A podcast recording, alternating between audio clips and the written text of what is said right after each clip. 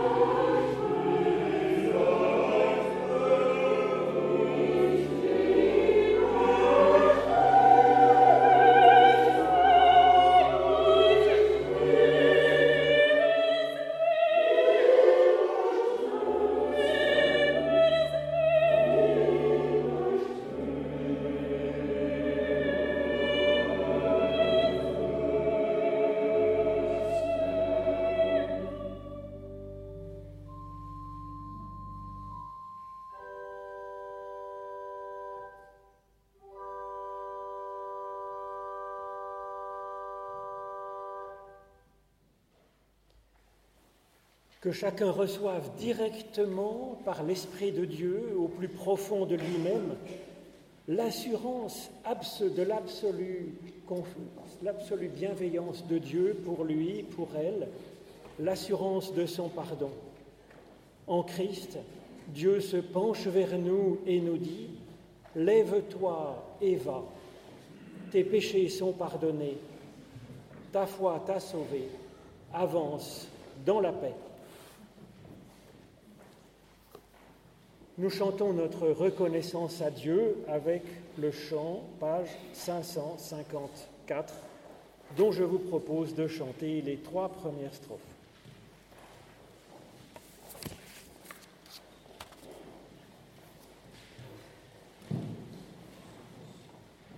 Nos cœurs te rendent grâce, Seigneur, pour tous les bienfaits.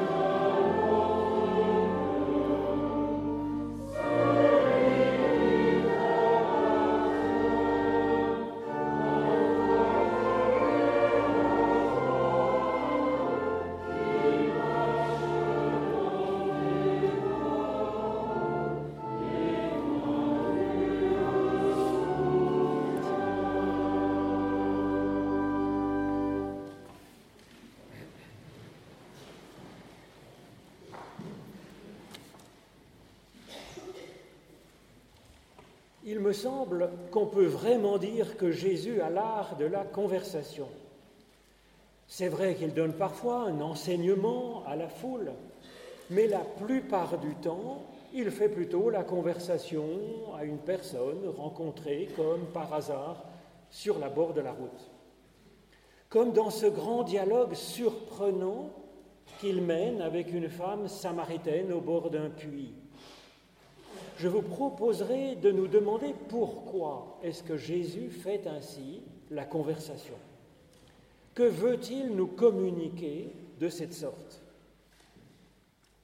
Alors c'est dans l'Évangile selon Jean, bien sûr, au chapitre 4, les versets 5 à 30. Alors je vais faire un peu une coupe au milieu pour euh, que ça ne soit pas trop long, mais ce dialogue est vraiment magnifique et mériterait qu'on se penche plus à fond sur euh, la manière dont ce dialogue avance. Jésus arrive dans une ville de Samarie nommée Sichar, près du champ que Jacob avait donné à Joseph son fils. Là se trouvait la source de Jacob. Jésus, fatigué du voyage, s'était assis tel quel au bord de la source. C'était environ la sixième heure. Une femme de Samarie vint puiser de l'eau. Jésus lui dit, Donne-moi à boire. Ses disciples, en effet, étaient allés à la ville pour acheter des vivres. La Samaritaine lui dit, Comment, toi qui es juif, peux-tu me demander à boire, à moi qui suis une Samaritaine? Les Juifs, en effet, ne veulent rien avoir à faire avec les Samaritains. Jésus lui répondit, Si tu connaissais le don de Dieu, et celui qui te dit, Donne-moi à boire, c'est toi qui le lui aurais demandé, et il t'aurait donné de l'eau vive. Seigneur, lui dit la femme, tu n'as rien pour puiser, et le puits est profond. D'où aurais-tu donc cette eau vive? Serais-tu, toi, plus grand que Jacob, notre Père, qui nous a donné ce puits et qui en a bu lui-même, ainsi que ses enfants et son troupeau Jésus lui répondit, Quiconque boit de cette eau-là aura encore soif. Mais celui qui boira de l'eau que moi je lui donnerai, celui-là n'aura jamais soif. L'eau que je lui donnerai deviendra en lui une source d'eau qui jaillira pour la vie éternelle. La femme lui dit, Seigneur, donne-moi cette eau-là pour que je n'ai plus soif et que je n'ai plus à venir puiser ici.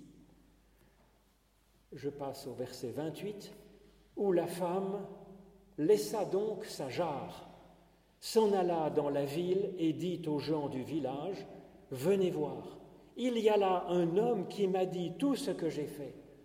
Serait-ce le Christ? Et ils sortirent alors de la ville pour venir à lui.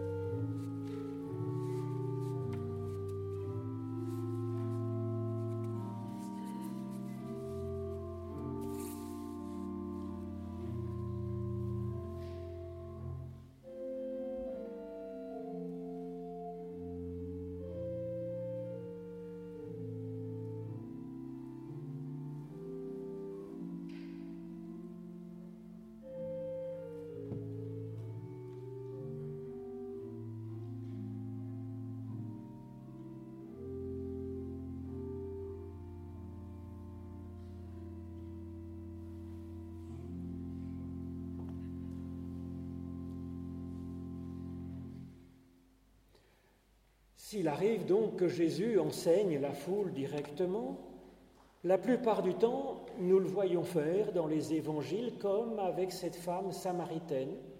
Il fait la conversation avec des phrases courtes où chacun à son tour parle et rebondit sur ce que dit l'autre. Pourquoi cette pratique de la conversation? Pour transmettre une connaissance utile, il est plus efficace de parler à une foule entière. C'est ainsi que Jésus a donné son programme sur le bonheur, par exemple, dans les débuts de l'Évangile selon Matthieu. C'est comme ça qu'il nous a dit que l'amour de Dieu allait jusqu'à aimer ses ennemis. C'est comme ça que Jésus enseigne comment nous pourrions prier dans notre chambre, porte fermée, le Notre Père, cela nous dit quelque chose de l'espérance de Dieu pour l'humanité, ses enseignements, humanité dont nous faisons partie, bien sûr. L'évangile du Christ comprend donc en partie des connaissances. Connaissances d'ailleurs souvent complexes et paradoxales quand elles viennent de Jésus.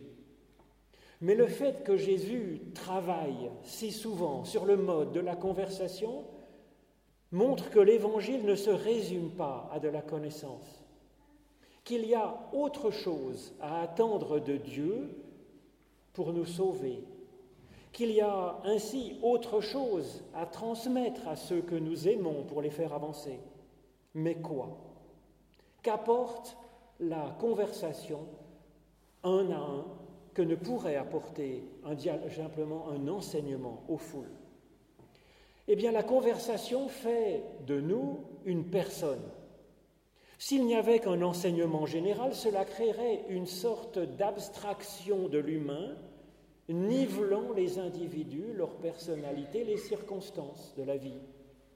Et ce serait un appauvrissement. Et puis ce serait souvent source d'un grand malheur, de souffrance, car la personne humaine est complexe. Sa vie est parfois plus compliquée que sur une épure et n'entre pas dans les cases. Quand Jésus tient des conversations donc particulières, cela montre l'intérêt de Dieu pour la personne individuelle et donc pour nous en particulier. Le fait même que Jésus dise moi et je et le dit à une personne qu'il appelle toi, tu, au singulier, cela nous encourage à nous accepter nous-mêmes comme un individu singulier. Parce que cela nous dit que Dieu nous a jugés dignes de s'intéresser à nous. Et cela nous encourage à chercher à mieux nous connaître nous-mêmes pour découvrir ce que Dieu a trouvé d'intéressant en nous que nous ne connaissions peut-être même pas. Et effectivement, c'est un choc pour la femme samaritaine de voir Jésus s'adresser à elle. Et sa première réponse, c'est comment, toi, peux-tu avoir quoi que ce soit à avoir à faire à moi, qui suis ce que je suis? Elle se supposait d'avance refusée, indigne, négligeable. Et elle découvre ben, que non, en fait. Et du coup, elle va pouvoir commencer à discuter et bénéficier de ce que le Christ veut lui apporter à elle de la part de Dieu. C'est ainsi que la conversation entre ces deux personnes, Jésus et la femme, avancera de réponse en réponse avec un succès étonnant. Elle va devenir la première parmi les apôtres de Jésus, c'est-à-dire ceux que Jésus envoie pour aller vers les autres lui parler, leur parler de lui. Et elle amènera son village entier au Christ. Le fait même que Jésus fasse si souvent la conversation avec une personne particulière nous encourage à avoir notre propre point de vue et à apporter nos propres réponses. Cela nous autorise eh bien, à ne pas comprendre si nous ne comprenons pas, à répondre complètement à côté de la plaque, comme ça arrive souvent aux apôtres de Jésus. Mieux vaut que nous répondions n'importe quoi que de ne pas répondre, car alors Dieu pourra répondre à son tour, à sa façon, et c'est comme ça qu'on avance, un pied après l'autre. En langage technique, dans la Bible, le fait que Dieu s'intéresse à la personne particulière, cela s'appelle Dieu nous sanctifie. En effet, dans le langage de la Bible, être fait saint, S-A-I-N-T, ce n'est pas une sorte de prix Nobel de la foi ou de la moralité, cela signifie littéralement, dans la langue de la Bible, que Dieu nous voit comme un individu ayant un intérêt en lui-même et non un simple numéro dans la foule. C'est ce que manifeste le fait que Jésus a si souvent une conversation directe avec chacun. Mais en disant cela, eh bien, je tire encore quelque chose qui est de l'ordre d'une connaissance dans ce récit de l'Évangile. Cette connaissance, c'est que Dieu vous sanctifie, vous en particulier, car vous êtes pour lui une personne qui l'intéresse. Alors c'est bon à savoir, mais ça ne suffit pas la question est ensuite d'arriver à le vivre, d'en faire quelque chose, et c'est pourquoi Jésus entre en conversation personnelle avec un individu après l'autre. La conversation, elle transmet en fait une capacité, pas simplement une connaissance, comme peut le faire un enseignement ex cathedra, comme on dit en français. Cette difficulté, à aller au-delà de la connaissance théorique pour commencer à vivre cette connaissance, c'est ce qu'exprime très bien l'apôtre Paul dans sa lettre aux Romains avec ce cri du cœur. Le bien que je veux, nous dit Paul, je ne le fais pas. Et le mal que je ne voulais pas, ben c'est ça que je fais. Dans mes membres, je découvre en moi une autre loi qui combat contre la loi de ma conscience. Elle fait de moi le prisonnier de la loi du péché qui est dans mes membres. Malheureux homme que je suis, qui me délivrera? Et alors, Paul rend grâce à Dieu qui le délivre par Jésus-Christ. Notre conscience est donc éclairée par ce que Jésus nous a appris, nous a montré sur Dieu. Mais ça ne suffit pas pour arriver à le vivre, à vivre ce bien que nous aimerions faire pour être un peu comme ce que Dieu espère, ni à éviter ce dont nous savons parfaitement que c'est le mal et que ça sera source de souffrance, de régression et de mort. Pour cela, pour arriver effectivement à faire le bien que nous aimerions faire, nous avons besoin de recevoir, nous dit Paul, une capacité, pas une connaissance nouvelle, mais une capacité nouvelle, essentielle, une plus grande liberté par rapport à nous-mêmes, une liberté par rapport à la foule qui nous entoure, une liberté par rapport au schéma bien établi une fois pour toutes pour tout le monde une liberté par rapport au jugement des autres. Alors c'est ce qui arrive à la Samaritaine dans cette conversation. Elle va pouvoir surmonter des tabous ethniques et sexistes qu'elle avait bien intériorisés. Jésus lui-même ne s'arrête pas à ce que penseront ses disciples. Ils ne sont pas du tout d'accord qu'il parle avec cette femme. Une autre capacité que transmet Jésus à cette femme, c'est une soif nouvelle. Puis, cette autre capacité essentielle qu'elle va recevoir, au fond d'elle-même, peut jaillir une source de vie.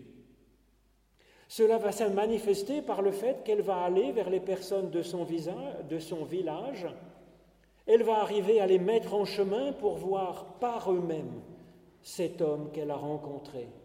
Et donc oui, il y a sortant d'elle comme un jaillissement d'eau de vie. Alors c'est ce que Jésus lui a communiqué. C'est une vie, c'est un enthousiasme, c'est une attention aux autres au lieu de penser seulement à elle. C'est une envie de partager le meilleur sans l'imposer aux autres. Cette capacité que Jésus lui a transmise, c'est un talent de prophétesse et c'est un talent d'apôtre. C'est même plus que ça. Ce que transmet le Christ directement à la personne et qu'il ne peut faire passer donc qu'à travers une conversation personnelle, c'est le pouvoir de devenir enfant de Dieu, nous dit Jean dans les premiers mots de son évangile. C'est de l'ordre d'une naissance à une nouvelle dimension de nous-mêmes. C'est un accouchement d'une version plus vivante, plus aboutie de nous-mêmes, nous rendant un peu christique, un peu à l'image du Christ qui lui-même est image de Dieu. C'est ce que Jésus ne peut transmettre que par le biais d'une conversation de personne à personne. Et cela amène le philosophe et théologien Kierkegaard, qui, que nous aimons beaucoup, à comparer Jésus et Socrate, qui lui aussi cherchait à faire accoucher ses disciples de leur sagesse par la conversation, la maïotique, dit-on dans le langage philosophique. Cette pratique de la conversation qui nous fait accoucher avec Dieu d'un nouveau nous-mêmes, cette pratique, Jésus lui-même l'a apprise de Dieu directement. C'est ce que révèle ce récit où la voix de Dieu dit à Jésus, c'est toi mon fils, aujourd'hui je t'ai engendré. Donc là aussi, dans un dialogue, personne à personne, Dieu et Jésus. Alors comment vivre ça nous-mêmes, cette conversation, ce dialogue qui nous donne une vie en abondance? Alors pour ce qui est de recevoir les connaissances communiquées par l'Évangile, nous savons à peu près comment faire. Il faut réfléchir, il faut se cultiver. Mais comment recevoir ces capacités que Jésus ne peut transmettre que par la conversation personnelle? Comment recevrons-nous la liberté de faire le bien que nous aimerions faire et que nous n'arrivons pas à faire? Comment recevrons-nous ce pouvoir de devenir enfant de Dieu? Alors d'abord, il me semble qu'on peut effectivement faire du Christ un ami qui nous accompagne sur notre route quotidienne.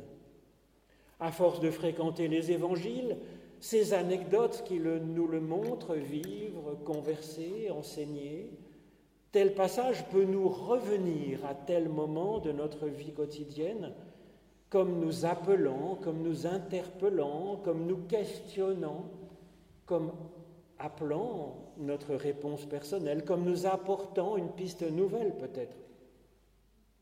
Ensuite, c'est précisément le rôle de la prière, je pense.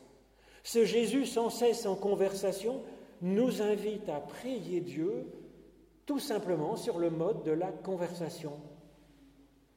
Nous entrons dans une véritable conversation dans la vie courante qu'avec une personne dont on sent qu'elle nous respecte, qu'elle s'intéresse vraiment à nous, une personne dont nous n'avons rien à craindre.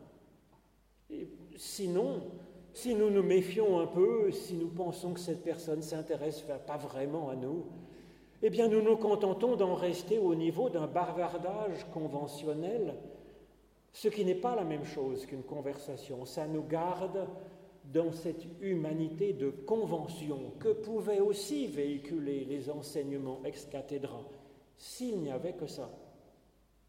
Donc ce que Jésus nous montre dans sa pratique de la vraie conversation avec nous, c'est que c'est vraiment, je pense, une part de son évangile pratique, de son évangile à vivre, c'est l'annonce que l'on peut discuter avec Dieu sur ce qui nous tient à cœur, quel que ce soit, quoi que ce soit. Dieu, Jésus nous révèle ainsi que Dieu ne nous prend pas de haut, que nous pouvons avoir toute confiance en lui, qu'il s'intéresse à nous que nous pouvons nous adresser à lui comme avec un ami qu'il peut nous, avec lequel il peut nous arriver de parler aussi bien de la fontaine qu'est sur la place, de la santé des enfants, de notre souci de ne pas être assez attentionné avec notre conjoint, de nos projets de vacances, d'une dent qui nous fait mal ou de la moisson qui approche.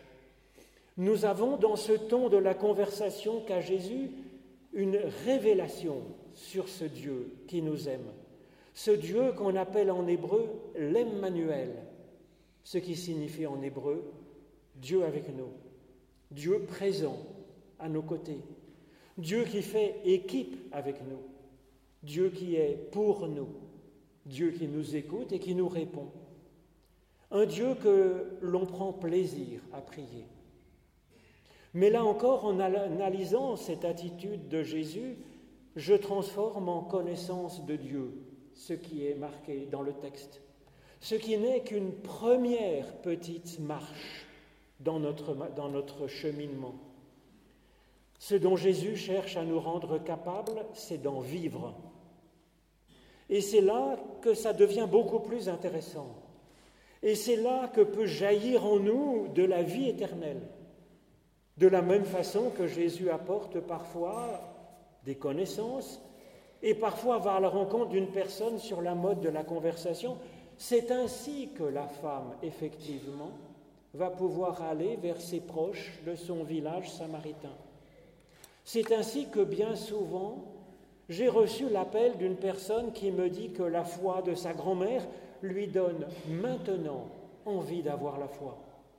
Cette semaine encore, c'était un homme de 26 ans et c'est son grand-père qui l'avait inspiré et qui me demande, je ne sais pas trop comment lire la Bible, je ne sais pas trop comment prier, je ne sais pas si j'en suis digne. Alors ces personnes, elles demandent à l'Église de leur apprendre à lire la Bible et à prier, mais c'est alors facile, parce qu'ils ont déjà reçu cette capacité essentielle qui leur a été transmise celle d'avoir soif de Dieu.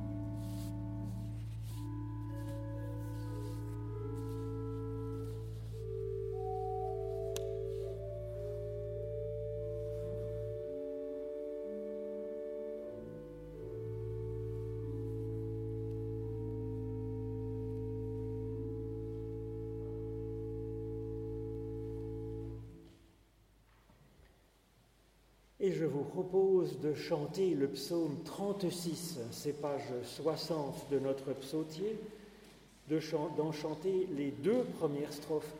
Ô Seigneur, ta fidélité remplit les cieux et ta bonté dépasse toute signe.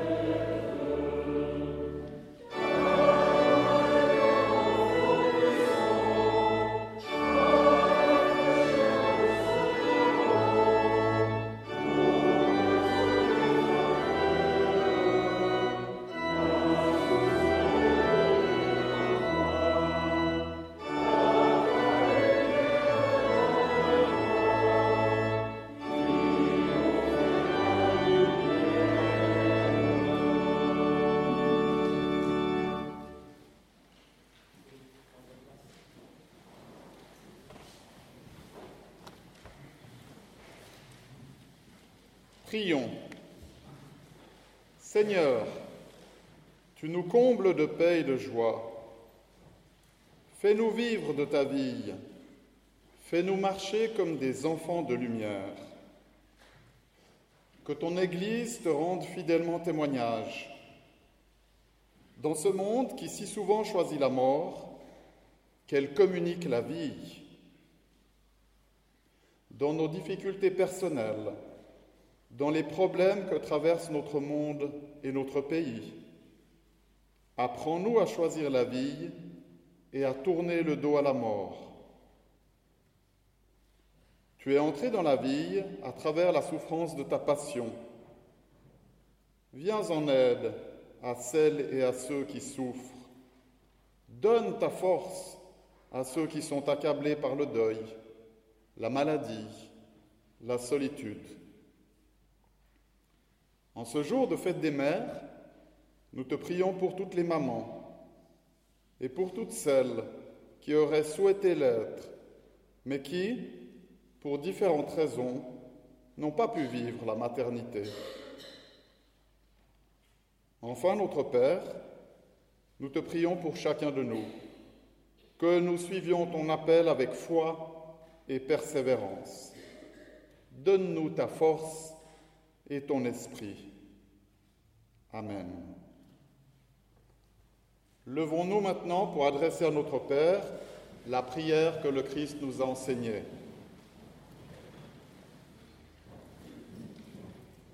Notre Père, qui es aux cieux, que ton nom soit sanctifié, que ton règne vienne, que ta volonté soit faite sur la terre comme au ciel. Donne-nous aujourd'hui notre pain de ce Pardonne-nous nos offenses, comme nous pardonnons aussi à ceux qui nous ont offensés. Et ne nous laisse pas entrer en tentation, mais délivre-nous du mal, car c'est à toi qui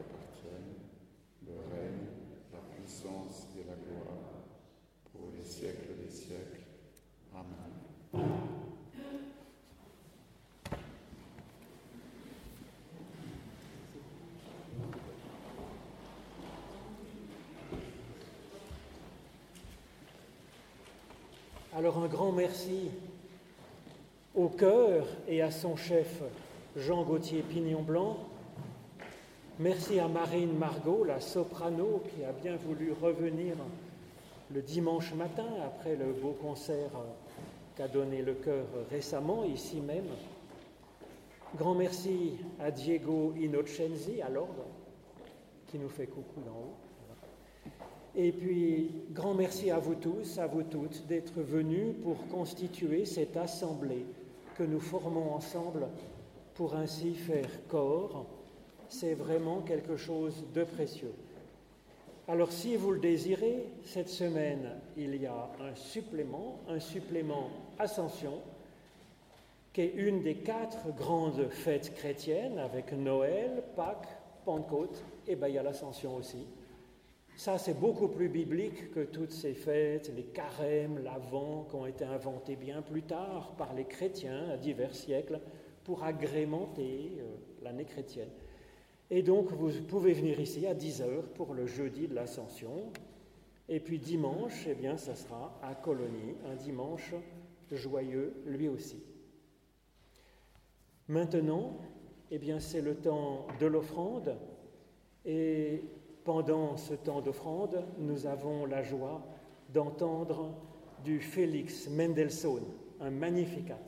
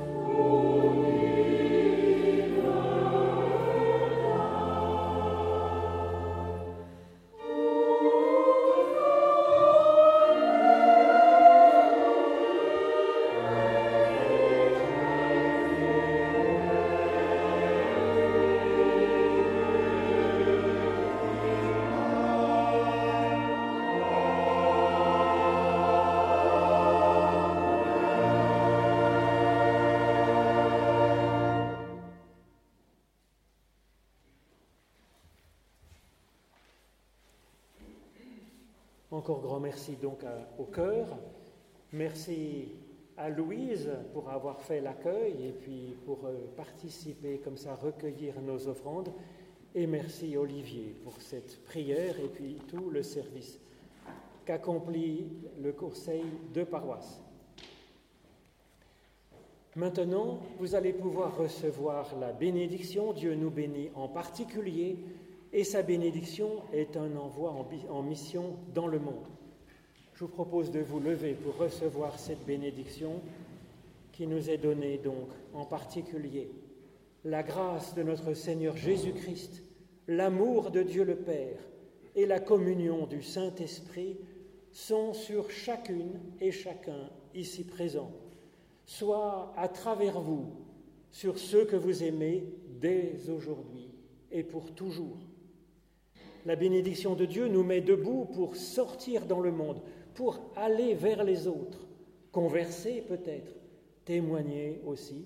Eh bien, c'est ce que nous faisons maintenant de, sortir accompagné par l'orgue, sortir dans ce monde. Merci.